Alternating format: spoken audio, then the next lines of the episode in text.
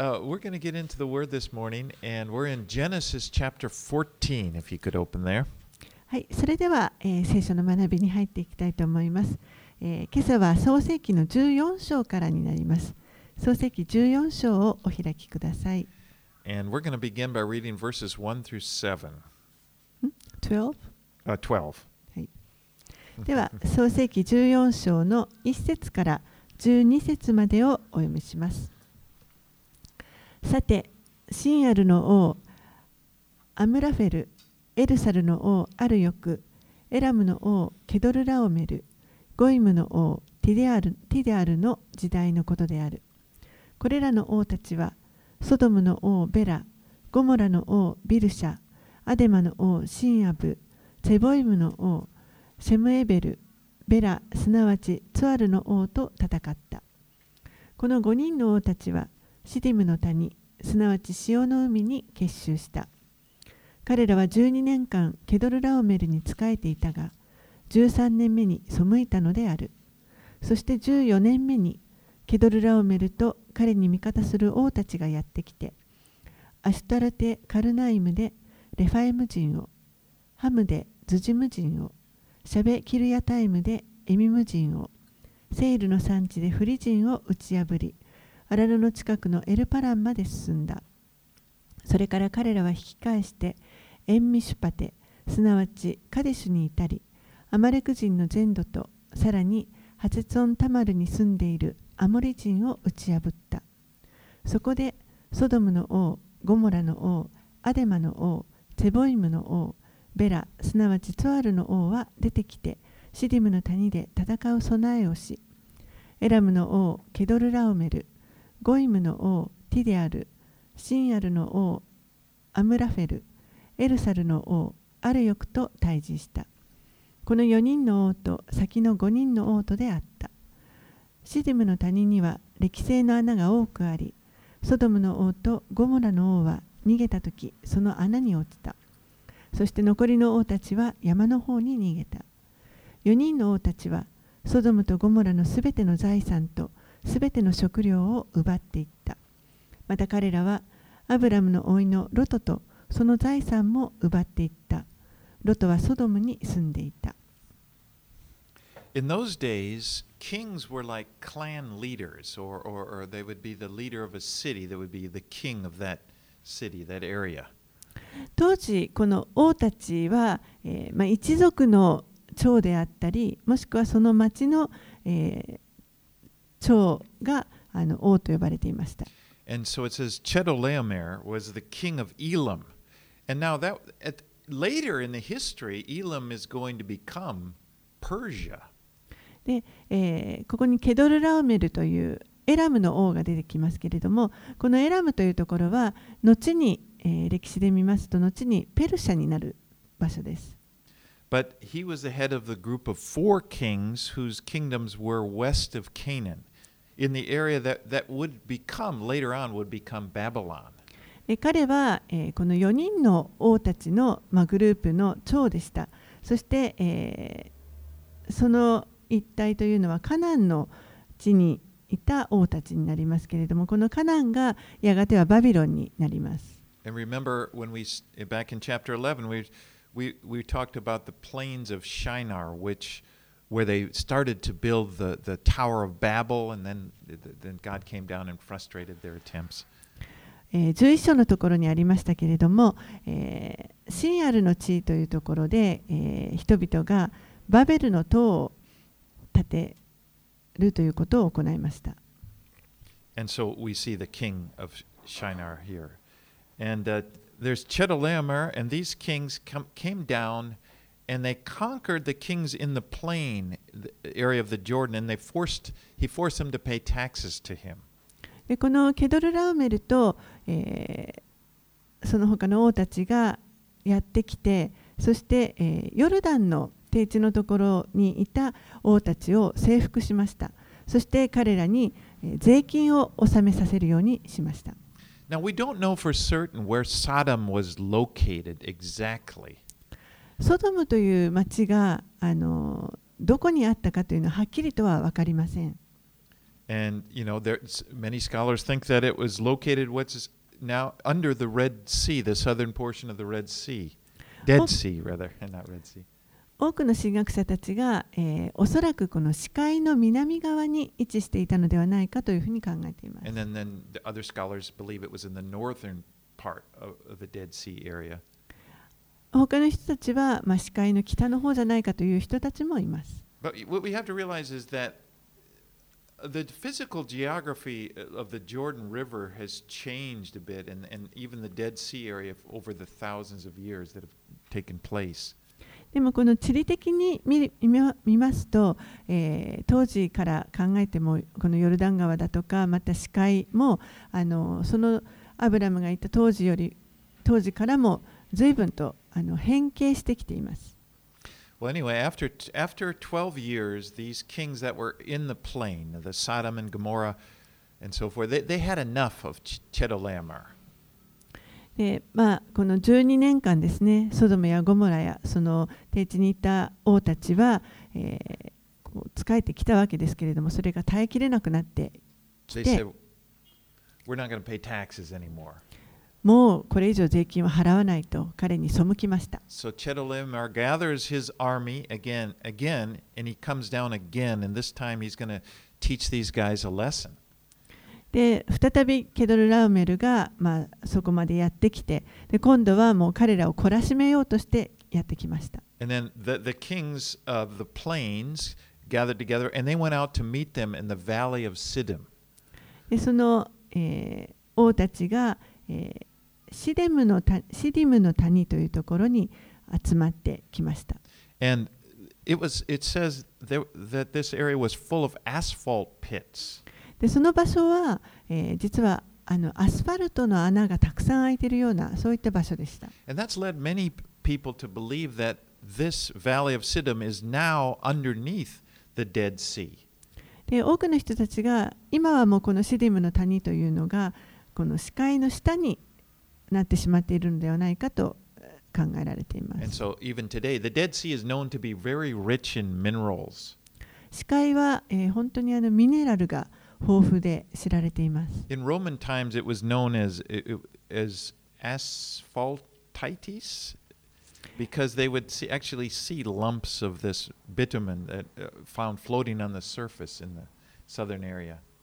でローマ時代にはですねそこはあのアスファルタイトという、まあ、鉱石があのたくさん出るところで知られていました。でこの歴星とかアスファルトみたいなも塊があのいっぱいその表面水面に浮いていました。That was in Roman times. これはローマ時代になります。But uh, it's, it's very interesting because that whole area has so much history, and even now they're excavating, they're finding many discoveries. でその辺り一帯は本当にあの今でもですねたくさんの発掘があの出てきている本当に歴史的な場所になっています。But what happened now when these kings came down from the north, Chedorlaomer came down and he defeated those kings in the south and he carried them away. And it says he, he took them captive and he took Lot along with them, and, uh, and who is Abraham's nephew. えーそしてこのケダル・ランメルとその他の王たちが4人の王たちがやってきてそしてその低地にいた王たちを、えー打ち負かしますそして、えー、全てをあの連れ去るわけですけれどもその時にその中にはアブラムの甥いであるロトも一緒に連れ去られてしまいました Okay, let's, let's read on thir- 13 through 16. 13節から16節をお読みします。一人の逃亡者がヘブル人アブラムのところに来てそのことを告げた。アブラムはアモリ人マムレのカシの木のところに住んでいた。マムレはエシュコルとアネルの兄弟で彼らはアブラムと盟約を結んでいた。アブラムは自分の親類の者が捕虜になったことを聞き彼の家で生まれて訓練された者318人を引き連れてダンまで追跡した夜アブラムとそのしもべたちは別れて彼らを攻め彼らを打ち破りダマスコの北にあるホバまで追跡したそしてアブラムはすべての財産を取り戻し親類のロトとその財産、それに女たちや他の人々も取り戻した。So Abraham took 300 and Abram, I'll try to call him Abram. He's, his, next week his name will change. But Abram took 318 of the men from his household and pursued them. アブラムは、えー、318人の自分の家で生まれたマシモベたちを連れて、えー、この王たちを追跡しました。And this indicates that Abraham's group, what's called his household, which would be the servants and people with him, was made up of quite a few people. それは何を表しているかというと、アブラムのこの周りにいた人々ですね彼の家で生まれたしもべ奴隷たちとか、えー家の者はあの中結構な人数がいたということが分かります。I, say that because you, you read in this, the stories of Abraham and Sarah, they're going down to Egypt and so forth. It's easy to think just a few, you know, a couple of them to have them together, but it, it's a group of probably about a thousand people you, you could estimate. えまあ、エジプトに下ってアブラムとサライとそしてまあ数人の者たちが戻ってきたのじゃないかと考えてしまいがちなんですけれどもでもおそらくあのもうこの時には1000人以上の人々がいたのではないかと考えら If れ you ま figure す。there's 318 that w- were fighting age, young men, then you. 318人というのはおそらく若いこの戦うことのできる人たちだと思いますので、えーそれ以外にも女性や子どもたちもあの大勢いたと思いますから、えーそのぐらいの人数になると考えられます。But skeptics have said that, that, well, how could he beat such a large group of people with only 318 men? でもあのちょっとこう疑い深い人はですねこんな300たった318人でこの大勢の王たちのこの軍隊をどうやって打ち負かせるんだと考える人もいます。But this happened at night, and there was a big element of surprise.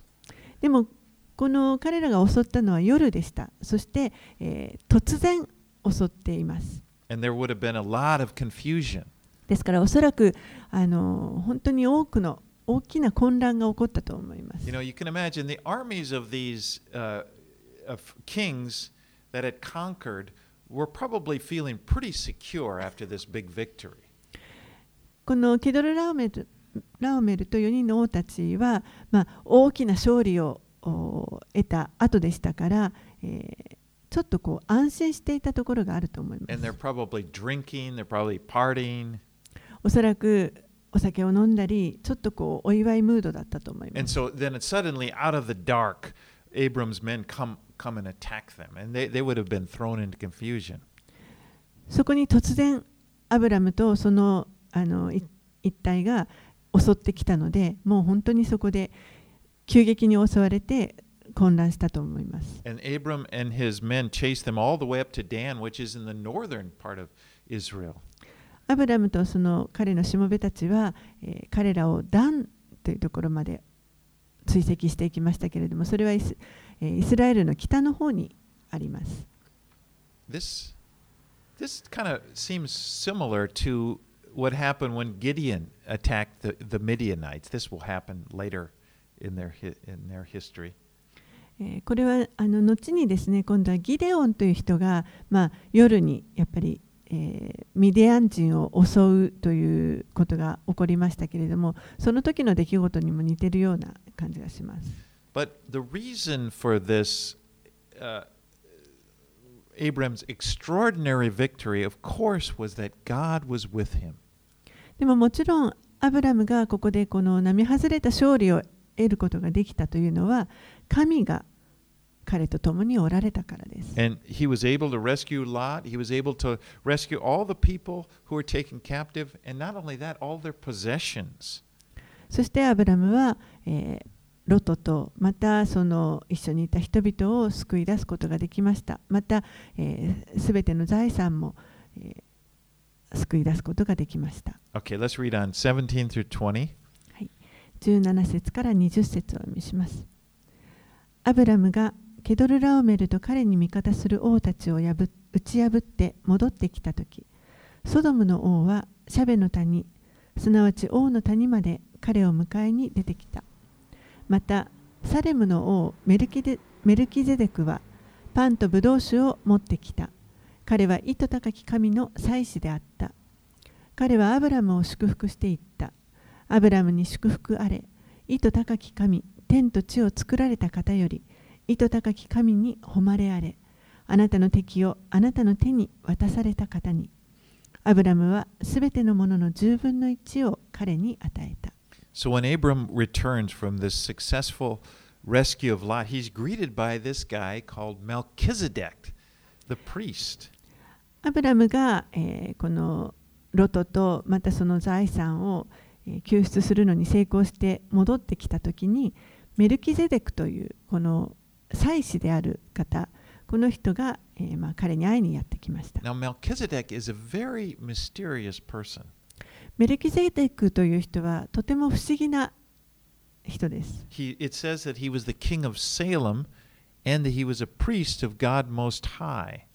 彼はサレムの王でありそして意図高き神の祭司とあります Now, Salem was a real geographical city at that time. It was Jerusalem. It would be, later be named Jerusalem. でこのスセラムというあサレムというの町は実際にその時あのあった町ですそしてここがやがて後にエルサレムに変わります And it, and so that it says that he, Melchizedek was the king of Salem. ですからメルキゼデクは、えー確かにこのサレムというところの王でした Now, there are some people who theorize that Melchizedek was a pre incarnate appearance of Jesus. である人たちはこのメルキゼデクという人は、えーまあ、人として現れてくださる前のイエスなのではないかと考えています。And one of the reasons is, is that, uh, for example, in Hebrews, the book of Hebrews in the New Testament talks about Melchizedek and it compares him to Jesus. えーヘブル人への手紙の7章のところを見ますと、えーメルキゼデクについて書かれていますけれどもここでちょっとこうイエスとあの対比して書かれています。In, in, in Hebrews 7 3, it says of Mel- Melchizedek, He is without father or mother or genealogy, having neither beginning of days nor end of life, but resembling the Son of God. He continues a priest forever. ヘブル人への手紙の7章の3節のところでメルキゼデクについてこのように書かれています。父もなく母もなく系図もなく生涯の始めもなく命の終わりもなく神の子に似たものとされていつまでも祭司としてとどまっているのです。Now, the writer of Hebrews is actually quoting Psalm 110, verse 4, which is a messianic psalm that, you know, prophesies about Jesus.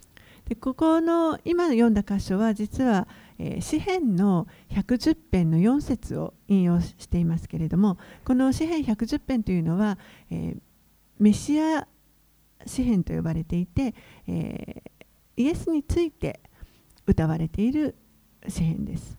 And there it says that the Lord has sworn and will not change his mind. You are a priest forever after the order of Melchizedek. でその詩篇の中には「主は誓われた思い直されることはないあなたはメルキゼデクの霊に倣い常しえに祭司である」と書かれています。But you know, there are a lot of disagreements among scholars as to really who he was, that what this means. けれどもあの神学者たちの中にもあの本当にこのメルキゼデクがどういう人なのかこの箇所の意味はどういうことなのかということであの意見の対立がたくさんあります。Because in, in, in Hebrews 7 3, where it says, resembling the Son of God, he continues a priest forever. ヘブル人への手紙の7章の3節のところに書かれていますけれども神の子に似たものとされていつまでも祭司としてとどまっているのです。Now, it could mean, it could mean that the priestly order of Melchizedek would continue forever, or it was, or, or it is evidence that Melchizedek is a pre-incarnate appearance of Jesus in the Old Testament. でこれは、えーまあ、あのメルキゼデクのこの祭司職のがこういつまでも続いているという意味にもあの考えられますしまたメルキメレメルキゼデクその人が、えー、旧約の時代に現れてくださったイエスというふうに考えることもできると思います。And of course, Jesus' priesthood, it remains to this day and it will continue throughout eternity. そしてイエスのこの祭司としてのあの役割というのは今日も続いていて今でも、えー、この方は、えー、イエスは、えー、ずっとこの祭司として取りなしをしてくださっています。But Hebrews 7, there's another interesting thing about Melchizedek is that he was both a king and a priest. えー、そしてまたヘブルの7章があの指摘しているようにメルキゼデクという人は王であり祭司でもありました。Now in the Old Testament, the pre, the, in the history of Israel, a king was never a priest, or a priest was because the, the kings were always from the line of Judah, the priests were always from the line of Levi, or more specifically Aaron, and they never would, would cross over. えー、この旧約の時代にはイスラエルでは、えー、一人の人が王であり祭司となるということはありませんでした。王は、えー、ユダのユダ部族からこう出てきます。そして、えー、祭司はレビの家系、えーまあ、あのもう少し狭めるとアロンの家系から大祭司が出ますけれどもそのあの家系からになりますので両方を兼ねるということはありませんでした。But we know that Jesus was both a king and a priest. けれども私たちはイエスは王であられ、そして祭司であるということを私たちは知っています。And because we, he, he descended from the line of David, remember how people would, his title, they would call him Son of David. イエスは、まあ、ダビデの家系からあの生まれになっていますし、えー、ダビデの子というふうに何度も呼ばれています。But Jesus was also a priest. でもあの同時にイエスは祭司でもあられます。But not in the order of the priests of the Old Testament who, who of the priests that, from, that descended from Aaron who would offer sacrifices at the temple. でもその祭司といっても旧約時代の祭司のようにあの神殿に入っていって生贄を捧げるそういうあの祭司職とはちょっと違います。But instead, Jesus offered himself as a sacrifice and in in outside of the temple, you know, at at, Gal, at Calvary, and he has become our high priest. むしろイエスご自身がご自分を生贄として捧げてくださってそして神殿の外でカルバリーの丘で、えー、その体を捧げてくださいましたそして今私たちの大祭司となってくださっています。And, and Hebrews 7 talks so much about this, but it, it, it talks about Jesus, he's a priest in the order of Melchizedek. ヘブルビテの手紙の7章はそのことを本当に詳しく書いていて、えー、メルキデデクのに倣って祭司となっているということが書かれています。As our high priest Romans 8:34 says, Jesus is now at the right hand of God in interceding for us. そしてローマ人への手紙の8章34節を見ますとイエスは今神の右の座についておられてそして、えー、私たちのために取りなしてくださっているということが書かれています。So、私は本当にそのことを嬉しく思います。So, getting, Melchizedek, whoever he was, if he was this a, a man that lived at that time that was there or a pre-incarnate appearance of Jesus Christ, we see he's a special person, and now he brings out wine and bread and he blesses Abram. そういうことでこのメルキゼデクという人があの本当にその当時実際に存在した人であるかもしれませんしもしくはこのイエス・キリストの受肉前のあの姿かもしれませんし分かりませんけれどもこのメルキゼーテクという人は特別な人でそして彼がこの時に、えー、ブドウ酒とパンを持ってアブラムを祝福しに来られました。And Abraham receives the blessing. And Abraham gives him a tenth of all that he's brought back from the battle. そしてアブラムは彼の祝福を受けてそして、えー、自分がその戦いから戻ってきてその持って帰ってきたものの中から10分の1をメルキゼデクに与えました。Okay, let's get let's go back to the story here 21 through 24. はい、21節から24節ソドムの王はアブラムに言った。人々は私に返し、財産はあなたが取ってください。アブラムはソドムの王に言った。私は糸高き神、天と地を作られた方、主に誓う。糸一本、履物の紐一本さえ、私はあなたの所有物から何一つ取らない。それはアブラムを富ませたのはこの私だとあなたが言わないようにするためだ。ただ若い者たちが食べたものと私と一緒に行動した人たちの取り分は別だ。アネルとエシュコルとマムレには彼らの取り分を取らせるように。There's such a contrast here that we see between Melchizedek, what happened when, with him, and, and now the king of Sodom. ここにこのメルキゼデクとそして、えーソドムの王に対するあの大きな対比があります。Here, Melchizedek comes with these simple tokens, you know, bread and wine, and he blesses Abram. メルキゼデクは、まあ、わずかばかりのワインあのブドウ酒とパンを持ってやってきてそしてアブラムを祝福しました。And then Abram receives this blessing, and then Abraham freely gives him a tenth of everything. アブラムはそれをその彼の祝福を受け取ってそして自分の持っているものの10分の1を彼に与えました。It's it's a spiritual moment. It's focusing on God, and it says the God who has delivered Abram's enemy into his hands. God is glorified. で実はここれはあの霊的に神にあの注目をお置いているそのとても霊的な瞬間だと思います。神がアブラムを敵の手から救い出してくださった方、その方に今注目しています。But now here here's the king of Sodom. He comes as if he's offering some kind of business deal. でその後に今度はソドムの王があの来ますけれども、えーソドムの王はちょっとここでなんか商談のような感じに Yeah, 話 just を持ってきています。just I'll tell you what. You give me the people, and you can take all the stuff for yourself. 人々は私に返して財産はあなたが取ってください。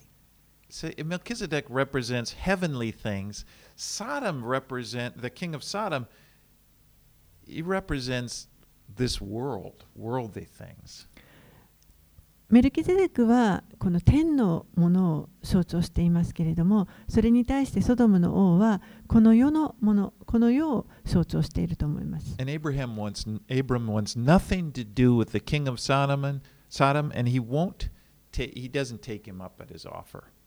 アブラムはもうこのソドムの王とは一切関わりを持ちたくないと思ってそして彼の、えー提供を断って断りました。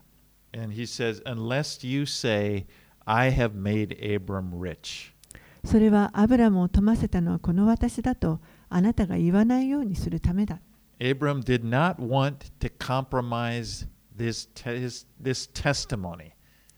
アブラムはこの証をに対してもう妥協したくないと思っていました。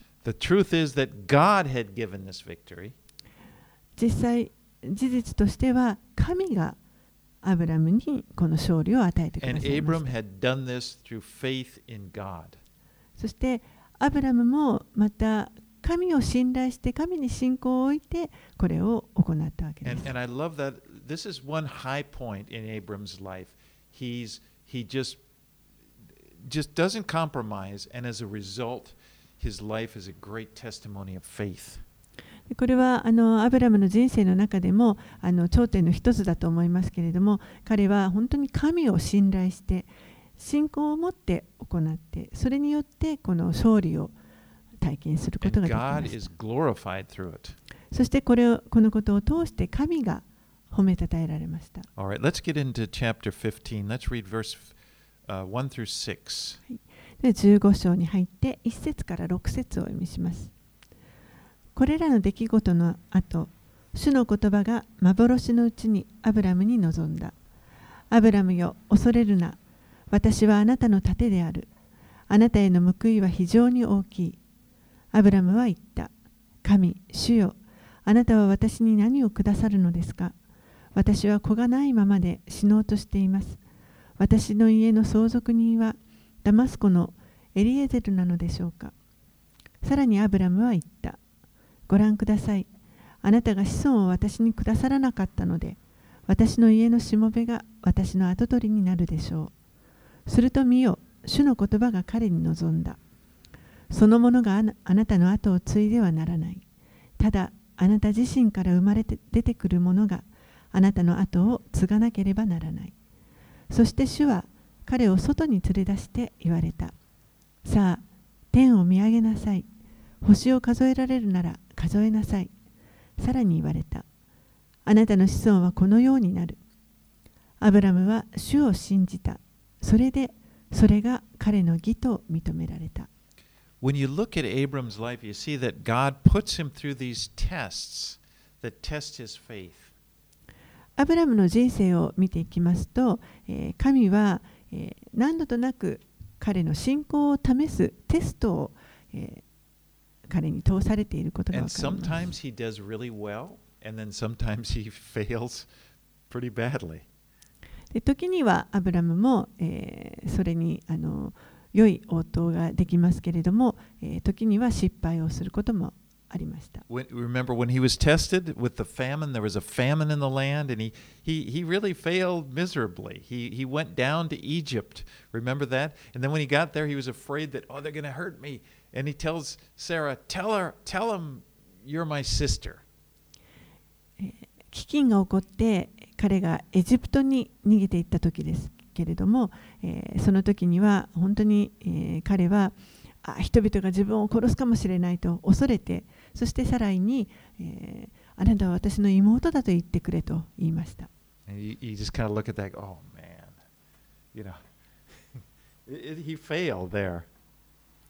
まあそこで彼はちょっと失敗してしまうわけですね。And then he does well. When Lot is captured, he trusts God and he, God gives him the victory over, over this enemy and he, and he defeats the, although he's badly outnumbered, he defeats the enemy.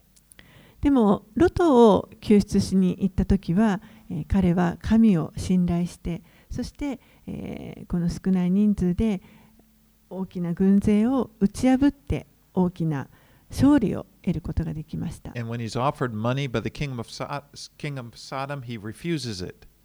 そしてこのソドムの王が、まあ、富をあの取ってくださいと言ってもそれを断りました。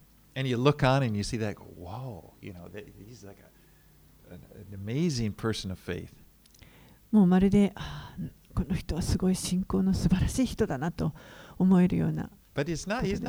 Always succeed. We're going to see his life. He's like us. Abraham wasn't superhuman. He's just a man like us, a person like us that trusted in God. でも、アブラムはこの後もまた失敗もします。彼は決してその超人的なあのヒーローのような人ではなくて私たちと同じような人間です。そして、えー、失敗もするし成功もしました。So now, once again, the Lord appears to him in a vision. 再び主が彼に幻で現れてくださいました。And he tells him, he said, Fear not, Abram, I am your shield, your, and your reward shall be very great. アブラムよ恐れるな私はあなたの盾であるあなたへの報いは非常に大きい Now Abram responds by telling by pointing out that he doesn't he doesn't have any children でもここでアブラムは、 えー、主に対して自分には子供がいないということをまあ指摘します。でこれはまたあの次の,あの別の試練だと思います。アブラムが直面する最もあの難しい試練だったかもしれません。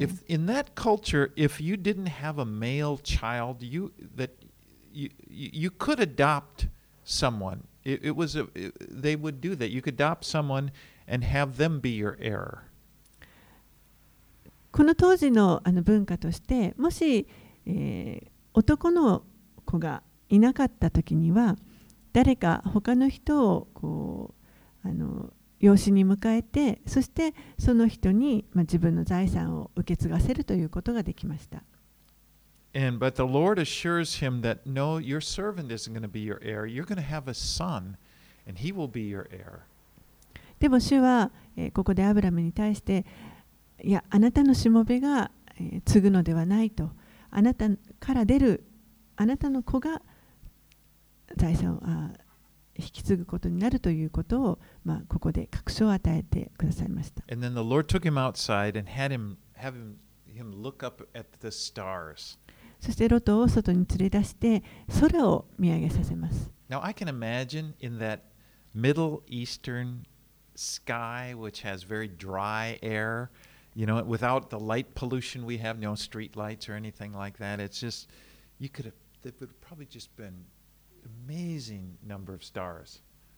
このあの中東のですね空、えーまあ、乾燥していますからあのその空でもう今のようにこんなに明かりがたくさんあるわけでもないその光で遮るものもない、えー時にこの中東の空を見上げるともう本当にたくさんの空あの星があったと想像できます。And the Lord says, has him look, and he said, This is what your it's gonna be like. Your offspring are gonna be like this. You can't number them.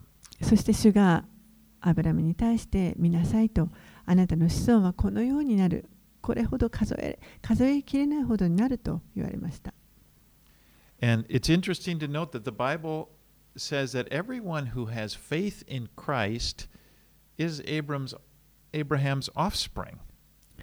興味深いのはあの聖書が言っていますけれどもキリストに信仰を置いているものすべてのものは、えー実はアブラアブラハムの子孫です。Galatians 3:29 says, "And if you are Christ's, then you are Abraham's offspring, heirs according to the promise." ガラテヤ人への手紙の3章の29節にあなた方がキリストのものであればアブラハムの子孫であり約束による相続人なのです。So all when heir, the descendants of Abraham are all the people, you know, of Israel and and many other uh, nations, but they also all, everyone who has believed in Christ. We're we're all descendants of Abraham. ですからこのアブラハムからたくさんのあの子孫が確かに生まれてイスラエルのあの子孫が生まれてきましたけれどもでも、えーこの御言葉によるとイエス・キリストを信じる私たちもまたアブラハムの子孫であるということが So 言え one ま of す those ですからこの時アブラハムがアブラムが見上げていた空の星の一つがその輝きの一つが皆さんかもしれません but it says in verse six that he believed the Lord, and the Lord counted it to him as righteousness. 6節でアブアブラムは主を信じた。それでそれが彼の義と認められた。This is a very important verse. It's quoted in the New Testament. ここは非常に重要な箇所で、えー、新約聖書の中でも引用されています。It, この義と認められるということは、これは常に信仰によって認められるということです。神を信頼し、そして神が言われたことが真実であるということを信じるということです。Okay, let's read on 7 through 11. 7節から11節主は彼に言われた。私はこの地をあなたの所有としてあなたに与えるために、カルデア人のウルからあなたを導き出した主である。アブラムは言った。神、主よ、私がそれを所有することが何によってわかるでしょうか。すると主は彼に言われた。私のところに3歳の目牛と3歳の目ヤギと3歳のお羊と山鳩と鳩のひなを持ってきなさい。彼はそれらをそれらすべてを持ってきて真っ二つに切り裂き、その半分を互いに向かい合わせにした。ただし鳥は切り裂かなかった。猛禽がそれらの死体の上に降りてきた。アブラムはそれらを追い払った。To understand this strange scene, you need to understand the nature of covenants in that day. ちょっとこの不思議な光景を理解するためには当時のこの契約というものを知る必要があります。In, in ancient cultures of that day, people, this is how people made covenants. この.当時古代のあの文化の中では契約を結ぶということは、えーこのあのここで行われたようなことをあの行うというのが契約を結ぶという行為になりました。 They would they would sacrifice an animal and then, and then they would divide it in two, and and and and then there would be a pathway between the parts of the animal, and the people would that would walk through it together, and as they walk through, they would repeat the terms of the covenant. Uh, This is what I agree to do, and, and so forth. 人々がこの動物をほふってそしてそれを2つに切り裂いて、えーその間に道を作りますそしてその動物と動物あの切り裂かれた動物の間を契約する2人が同時にそのところを通ってそして私はこの契約に賛同しますということを証明するものでした。And the idea was that, you know, of the animals being there, the parts of the animals is like, may this happen to me if I fail to live up to my part of this covenant. そしてその考え方の元となっているのは、えーもし私がこの契約を自分の果たす部分を守れなかったらこの裂かれた動物のようになりますようにというそういった意味がありま It すそれほど真剣なものだったと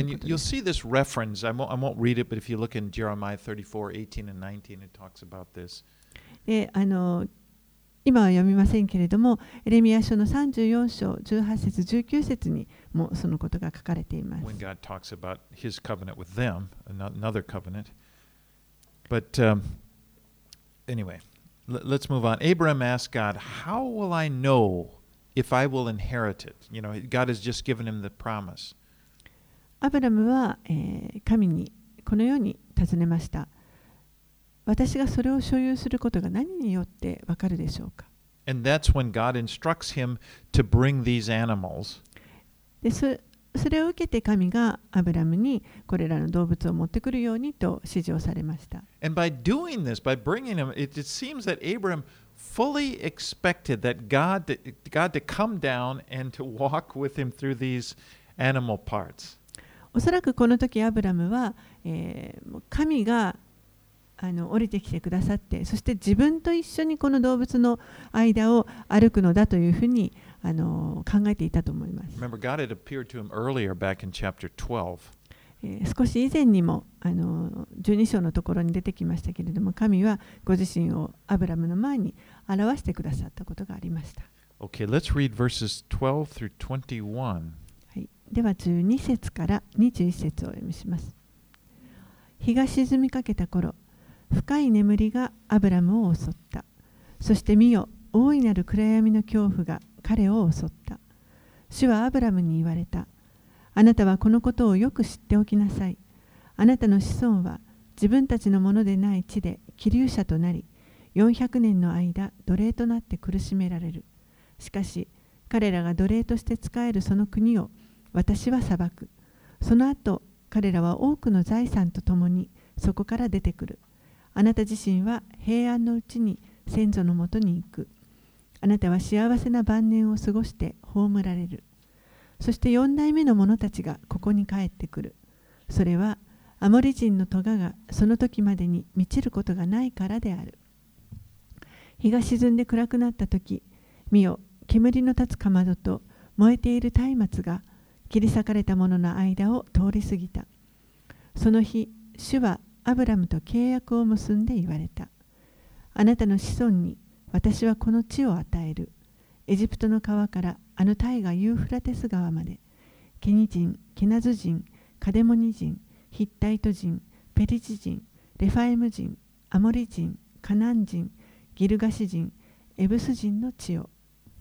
So Abram waited, and the sun was going down. And as the sun was going down, he fell into a deep sleep. And, and it says a sense of dread came upon him.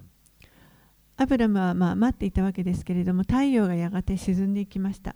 そうすると彼は深い眠りに落ちます、えーそしてその時に、えー恐怖が彼を襲いました。And God tells him about the future. そして神が将来のことについてアブラムに語ってくださいました。His descendants would be slaves in Egypt for 400 years, and then afterwards, God's going to bring them out of Egypt and He's going to bring them back into this place where, where He's standing. 彼の子孫たちが、えー奴隷としてエジプトで400年間過ごすとそして400年経ったら神ご自身が彼らを、えーこの今約束しているこの地にまた連れ戻すということでした。It seems like this is such a contrast to the first episode in this chapter. When, when God first comes to Abraham, he's, the first thing He says is, Abram, don't be afraid.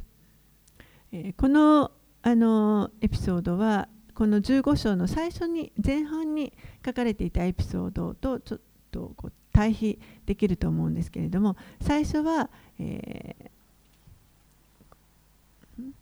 恐れるなと神がアブラムに言われます。But now here in the second part, it's, it says, great fear comes upon him. でもこの、えー後半になると大いなる恐怖がアブラムを襲いました。Now, verse 1 seems to be addressing the fear of man. 一節のところ15章の一節のところは、え、これは人への恐れを表していると思います。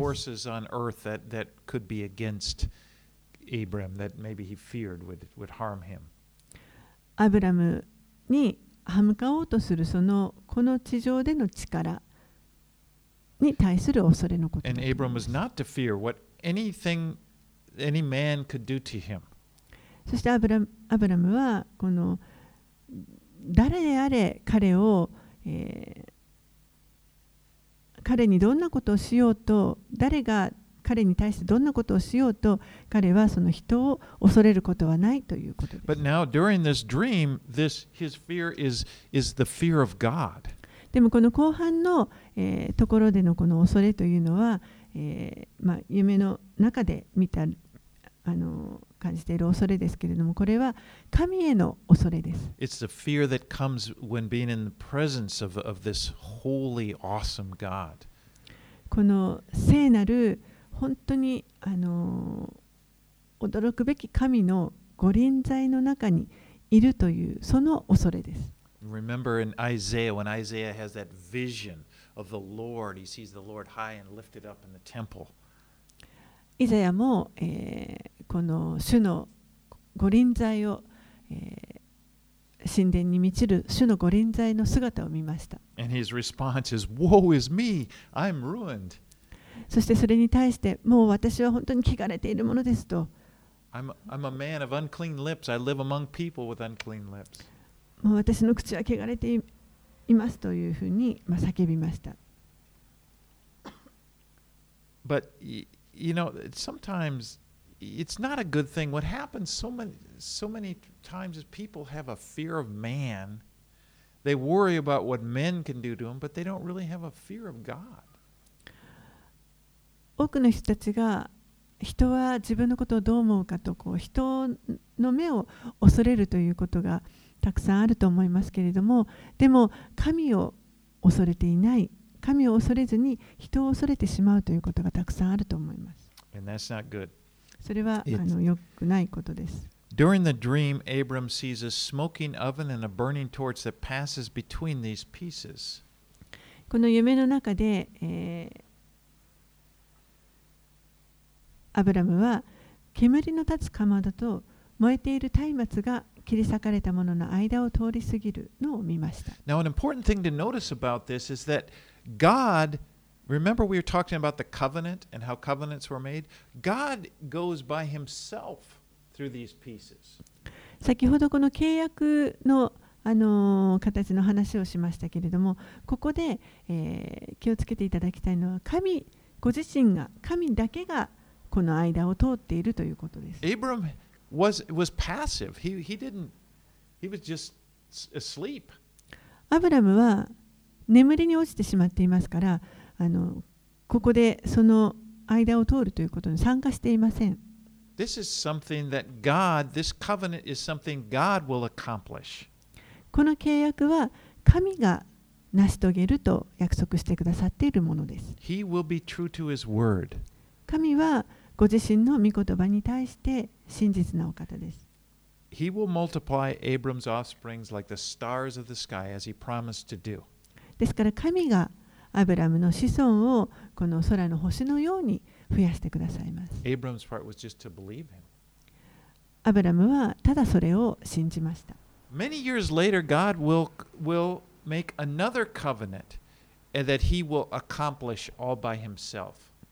で何年も後に神はまた今度は別の契約をあのしてくださいますけれどもその時にも神ご自身でそれを行ってください And ま at す that time, Jesus will make a new covenant in his blood. でそれは、えーイエスが、えーご自身の血によって新しい契約を結んでくださるというものでした His body will be broken. 彼の体は裂かれました And just as it's happening here with this covenant with Abram, it remember it got dark when Jesus was hanging on the cross. そしてこのアブラムもこの時にそうであったようにイエスが十字架に疲れた時もあの暗闇になりました.十字架について3時間闇が襲いました覆いました And this was something Jesus did all by himself. そしてその時にイエスご自身がご自身だけでそれを行ってくださいま He した was totally alone on the cross. 十字架の上で、えー、全くお一人で成し,て成し遂げてくださいまし。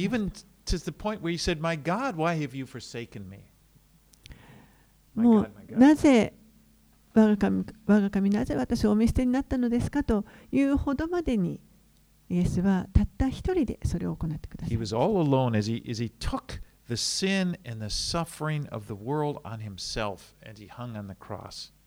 この世のすべての罪をご自身の上に負ってくださって、そして十字架についてくださいました。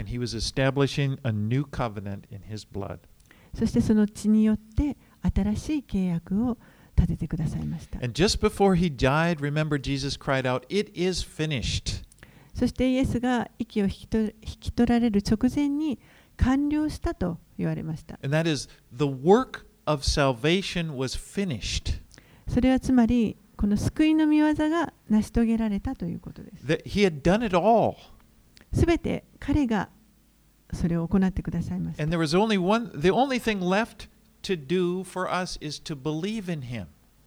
そして、えー、私たちの側で残されていることは、えー、この主を信じるということだけです。I'm so glad he didn't just say, It has begun he said, It is finished. あのイエスが亡くなる直前にこのこれから始まると言われたのではなくて完了したと.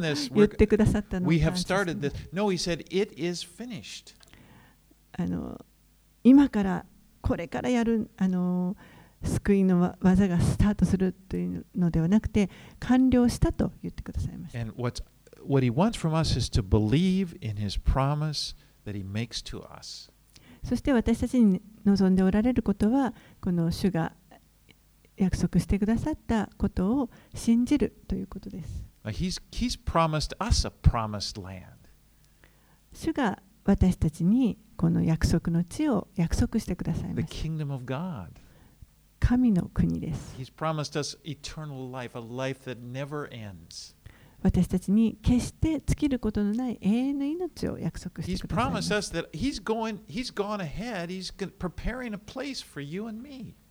先に行って皆さんや私たちのために場所を備えるというふうに約束してください。そのような約束に対して私たちはどう応答していくでしょうか？Do we Abraham say, アブラハムのように私たちも信じますと言うでしょうか？そしてこの主の約束を受け取ることができるでしょうか？And receive his blessing. そして主の祝福を受け取りたいと思います。Let's pray. お祈りします。Oh, Father, I'm so thankful for this story of Abraham. お父さん、このアブラハムの物語をありがとうございます And way back then, way back during this time, you knew us. You knew that we were going to be in existence. このアブラハアブラハムの時代にもうすでに神様あなたは私たちのことをご存知でした。In fact, from the beginning of time, you knew what you were going to do, Lord. You're going to save us. 初めからあなたは私たちをご存知で私たちを救い出そうと計画してくださっていました。And we just thank you for what you have done for us in Jesus Christ.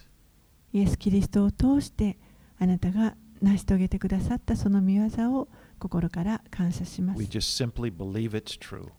そしてそれが真理であることを私たちは信じます。And though we think about our future and sometimes it just seems so marvelous, it's hard to comprehend, we just choose to believe it. 将来のことを考えるときに本当に私たちには理解できないことがたくさんありますけれどもでも私たちはあなたを信じるということを選びます。And Father, please help each one of us to walk our own walk of faith. お父さんどうか私たちが一人一人自分に与えられている人生を信仰を持って歩むことができるように助けてください。Just as Abram walked his walk, we help us to walk our walk. アブラハムも自分の人生を信仰によって歩んだように私たちも自分の人生を信仰によって歩むことができますように Help us not to get discouraged, 失望することがありませんように especially when we when we fail. Just help us to get up and and, and continue our walk of faith. 特に何か失敗をしてしまった時にも私たちが立ち上がってまた再び信仰によって歩み出すことができるように助けてください As we trust in Jesus, イエス様を信じますから it's in Jesus' name we pray. イエス様のお名前によってお祈りいたします Amen. アーメン Alrighty.